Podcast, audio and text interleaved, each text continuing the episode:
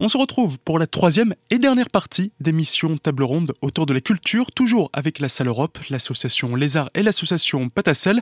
Après avoir présenté ces différentes structures et les difficultés rencontrées, on se penche maintenant sur les facilités.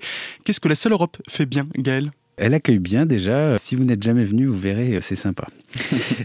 Alors, non, très surtout un super bar. Ouais, voilà. Moi, je suis assez, paradoxalement, assez content de ce que cette crise a amené en termes de repositionnement. Nous avons, par exemple, trouvé une excellente synergie au sortir du premier confinement avec d'autres partenaires et notamment sous l'impulsion évidente de nos collègues du contrat de ville et de la préfecture qui chapeautent un petit peu euh, la coordination de l'action sur les QPV, les quartiers prioritaires de la ville. Et nous avons, par exemple, comme ça, rejoint une petite dynamique avec euh, l'association des éducateurs spécialisés, l'association Témis sur euh, des permanences pendant les quartiers d'été où nous avons dispensé euh, des ateliers de pratique instrumentale de la percussion en l'occurrence et de danse africaine qui sont couplés en fait euh, sur des formes de concerts euh, participatifs dans l'espace qui se sont principalement déroulés entre le parc Sigolsheim et la plaine Mandela et du coup se sont finalisés par une scène ouverte mois d'août dernier sur la salle Europe avec beaucoup de talents issus de ces permanences assurées par tous ces partenaires. On va réitérer ça cette année, je pense qu'on va retravailler dessus avec grand plaisir, ça ça a bien fonctionné. L'autre chose dans la lignée de ce qu'on disait tout à l'heure c'est qu'on a un gros projet qui s'appelle euh, Fabrique des cultures, puisque je vous disais tout à l'heure euh, qu'on est un lieu culturel. Donc pour moi, un lieu culturel, c'est un lieu où on fabrique de la culture. Et aujourd'hui, euh, fabriquer de la culture, c'est euh, en fait fabriquer des habitudes communes. Comme on ne partage pas toujours les habitudes avec son voisin, c'est intéressant de le rencontrer à l'endroit où il est. Et du coup, de convoquer l'artistique pour euh, créer cette alchimie entre mon habitude et la sienne, par exemple.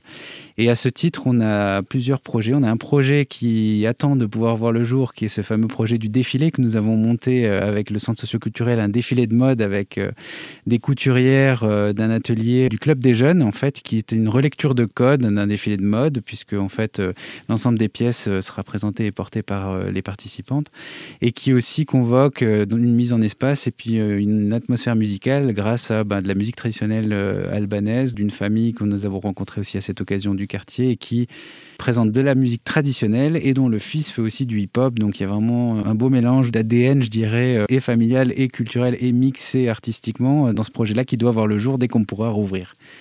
Le deuxième volet de cette fabrique des cultures, elle implique le travail sur les arts euh, martiaux, puisqu'on s'est rendu compte quand même qu'il y a une grande pratique du sport aussi euh, dans le quartier grâce aux associations, que à l'endroit de notre fermeture où nous sommes très peinés, où beaucoup de gens le constatent, c'est très difficile de vivre sans culture, on se rend compte aussi que les structures euh, associatives de combat, de sport de combat sont excessivement aussi empêchées puisque le contact ben, leur est interdit. Et du coup, tout notre travail qu'on est censé développer avec ces associations doit démarrer, je ne sais pas quand, mais prévoit en fait euh, ben la constitution d'un vocabulaire à travers la pratique sportive pour le transformer en mouvement chorégraphique et donc pour aller vers la danse. Et ce travail-là, on va le faire aussi en remettant dans l'espace public de la pratique sportive, puisque ça fait partie d'une pratique culturelle, puisqu'on peut avoir des habitudes sportives et donc c'est une pratique culturelle. Et où je trouve que c'est intéressant qu'on se positionne et qu'on convoque l'artistique. Donc ça, c'est aussi des choses qui se passent bien, qui vont venir euh, bientôt. On a ce fameux projet sur euh, les tours Vienne-Brelgrad, qui est un gros projet qui rassemble plus de 20 partenaires artistiques, sociaux et dans la médiation, enfin, qui font partie des gens qui maillent un petit peu le territoire. Et où euh, on se rend bien compte, puisqu'on en est au début, que en fait, un énorme appel à l'animation extérieure qui existait dans ce quartier euh, et qui était prise en charge à l'époque par les associations, qu'on va essayer de reconvoquer. Et ça aussi, c'est plutôt bien parti. Je ne vais pas trop m'éterniser trop longtemps pour laisser partir les autres, mais ça, ce sont plein de, de pistes euh, prêtes à redémarrer dès qu'on nous donne le feu vert dont, euh, voilà, comme tout le monde, j'attends avec impatience l'arrivée. Quant à vous, Céline, quelles sont les bonnes pratiques qu'a pu engranger l'association Patacel depuis le début de son existence? Déjà, depuis toutes ces années, on a fait beaucoup de sorties. On a fait un beau festival. Hein. Personne n'y croyait au début, hein, d'ailleurs. et pourtant, maintenant, euh, il y a quand même beaucoup de gens et d'artistes qui veulent intervenir au Festival Diversité. C'est pas rien. Hein. C'est un beau cadeau qu'on nous a fait. Mais c'est vrai que cette année euh, Covid, je vais l'appeler comme ça, une année Covid, ben, nous a permis de nous réinventer et euh, d'avoir d'autres propositions comme euh, des visioconcerts qu'on a proposés auprès de plusieurs structures médico-sociales, mais aussi aux habitants des quartiers qui n'étaient pas en fracture numérique. Ça leur a permis de rencontrer des gens en situation de handicap et d'essayer de parler français parce que c'était des demandeurs d'asile, par exemple. C'est aussi un côté social qui était intéressant. Avec des artistes qui étaient à Paris, la violoniste de Jacques Dutronc d'ailleurs, Aurore Voilquet par exemple. On a fait des concerts sur palier où on est allé directement sur le palier de nos bénéficiaires habitant les quartiers prioritaires. Voilà, toujours en respectant la distance. On a proposé cet été, dans le cadre des quartiers d'été, dégoûtés en musique, où on a proposé du coup aux enfants euh, d'abord euh, de prendre un fruit, de prendre un petit gâteau et d'écouter des concerts jeunes publics. Mais surtout, on n'a pas pu honorer toutes nos demandes cet été parce qu'il y a beaucoup de familles qui sont venues vers nous pour faire des sorties au château de Königsbourg, à l'écomusée, euh, à la fête de l'eau, j'en passe et d'autres, à faire nos visites guidées et on n'a pas pu honorer toutes nos demandes. Il y a eu tellement de demandes des habitants des quartiers pour sortir du quartier et pour découvrir d'autres formes culturelles parce qu'on est allé aussi au Mosa Vauban, découvrir des graves dans une cité Vauban, quoi, c'est pas rien découvrir euh, la petite chèvre à l'écomusée, comment on faisait le pain à l'époque. Enfin, c'est des choses euh, auxquelles les habitants ne s'attendaient pas et ils avaient vraiment une soif de découvrir. Ils nous disaient à chaque sortie, c'est quoi la prochaine sortie? Et voilà, on n'arrivait pas à honorer euh, toutes les demandes cet été. Enfin, quand je dis cet été, à partir de mai-juin, hein, je ne sais plus exactement quand les musées ont ouvert. Et du coup, euh, tout s'est arrêté en octobre avec le parc du Petit Prince. Et on a encore pu fêter Halloween quand même avec une vingtaine de bénéficiaires des quartiers. Pour l'association Les Arts, Thomas, quels sont les points positifs à relever dans vos actions et pratiques? C'est d'arriver à fédérer tout un maillage d'artistes? Ouais, bah comme je l'ai dit avant, c'est vrai que ça, ça fait longtemps que les arts fait ça, garde les contacts avec ces artistes euh, intervenants, intervenantes et euh, entretient ces liens-là. Et c'est toujours de renforcer ce réseau pour euh, pouvoir répondre aux demandes de tous nos partenaires. Après, cette dernière année nous a permis aussi d'avoir du temps, qu'on n'a pas tout le temps, et donc de développer des projets, de créer d'autres partenariats et d'en renforcer d'autres.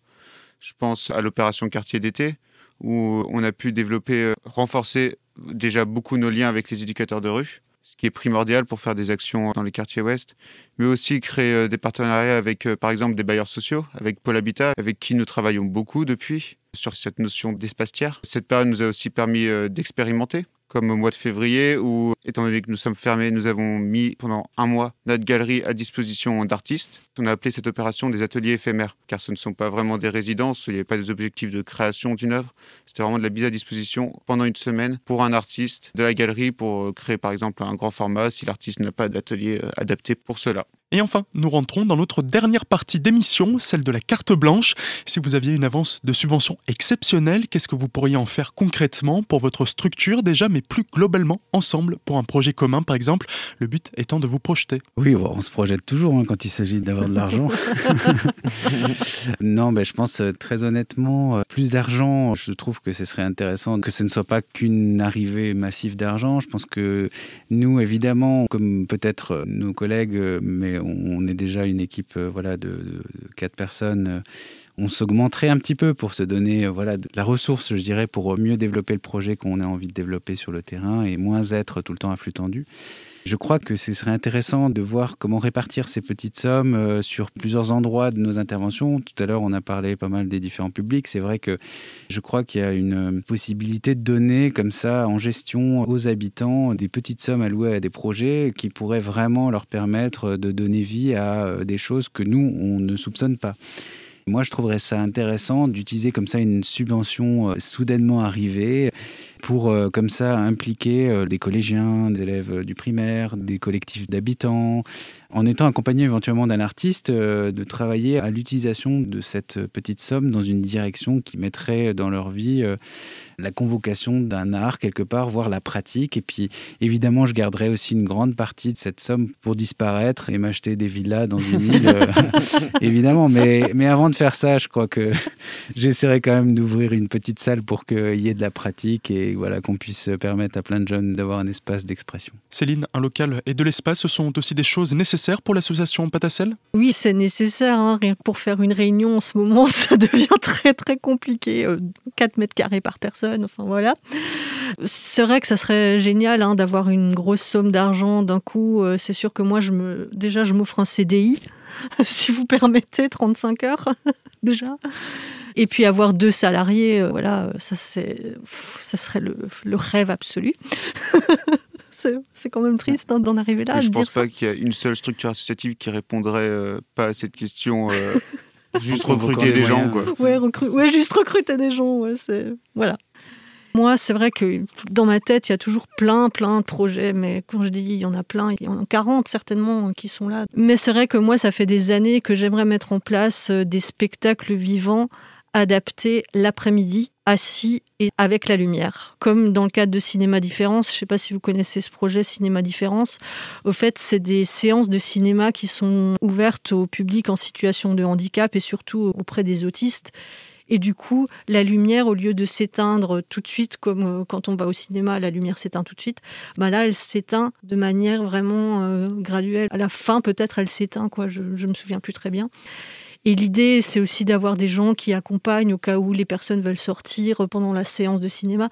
Et moi, l'idée, ça serait de faire ça avec le spectacle vivant mais pas forcément que pour des personnes en situation de handicap, mais aussi pour euh, la dame de 70 ans qui n'aime pas sortir le soir, ou la dame qui a ses enfants à l'école euh, l'après-midi et qui aimerait voir un petit spectacle. Et que ça soit pas focalisé que jeune public, mais que ça soit focalisé adulte tout en étant adapté à un public spécifique.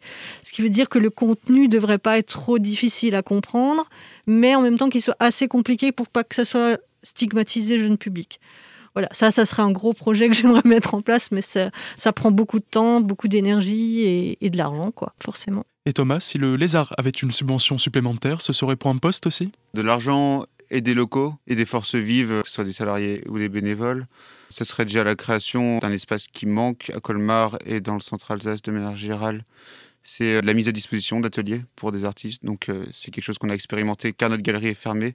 Mais on s'est rendu compte que le besoin euh, existe vraiment à Colmar et ses alentours. C'est pas un hasard si les jeunes artistes partent à Strasbourg ou à Mulhouse. C'est parce que les espaces existent là-bas. Donc voilà, ce serait un projet sur lequel on bosse déjà, mais en fait, mais qu'on aimerait voir aboutir. Et au-delà de ça, ce serait la création d'un espace, on pourrait appeler ça café ou bar associatif, un espace neutre, enfin non, euh, qui est non stigmatisant, on va dire, euh, qui n'aurait pas l'étiquette de culturel euh, forcément sur la vitrine et qui permettrait de brasser tous les publics, de faire des soirées, des ateliers, d'accueillir d'autres assos pour leur réunion justement, d'en faire un espace sympa en plus, on peut faire la fête, voilà. Est-ce que ce lieu partagé pourrait se créer à la salle Europe, Gaël bah, La salle Europe n'est pas si grande que ça, mmh. même. Elle est aussi dans le centre Europe, qui est en fait le principal utilisateur des espaces qui sont là-bas. C'est vrai que nos collègues du centre socioculturel seraient plus à même de répondre, mais je pense qu'ils seraient favorables. Mais comme je disais, avec cette surface d'argent, on ferait une petite véranda derrière ou une petite pergola. Et ouais, avec nous, avec grand plaisir. Ouais. Cette émission table ronde autour de la culture est à présent terminée. Merci à vous trois d'y avoir participé. Vous pouvez la retrouver en podcast sur notre site azur-fm.com dans la rubrique émission spéciale. Elle a été réalisée avec le soutien de la préfecture du Haut-Rhin, de la ville de Colmar et la direction départementale de la cohésion sociale et de la protection des populations du Haut-Rhin. Rendez-vous la semaine prochaine, dimanche matin à 8h pour notre prochaine table ronde sur la thématique de la crise sanitaire et du confinement. D'ici là, très belle journée à l'écoute d'Azur FM.